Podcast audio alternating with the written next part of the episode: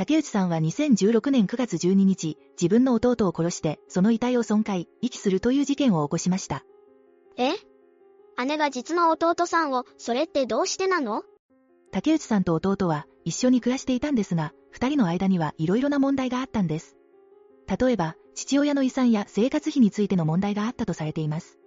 でも、それだけで人を殺すなんて。そうですね。でも、それだけではないようです。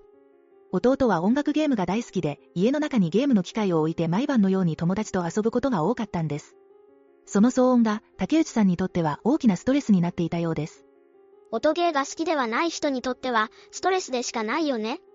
また、竹内さんの家庭の状況もかなり複雑だったんです。竹内さんの父親は精神の病気で働けなくなり、その後他界。母親は性格が荒く、子供たちに虐待をしていたと言われています。様々な事情が重なって起き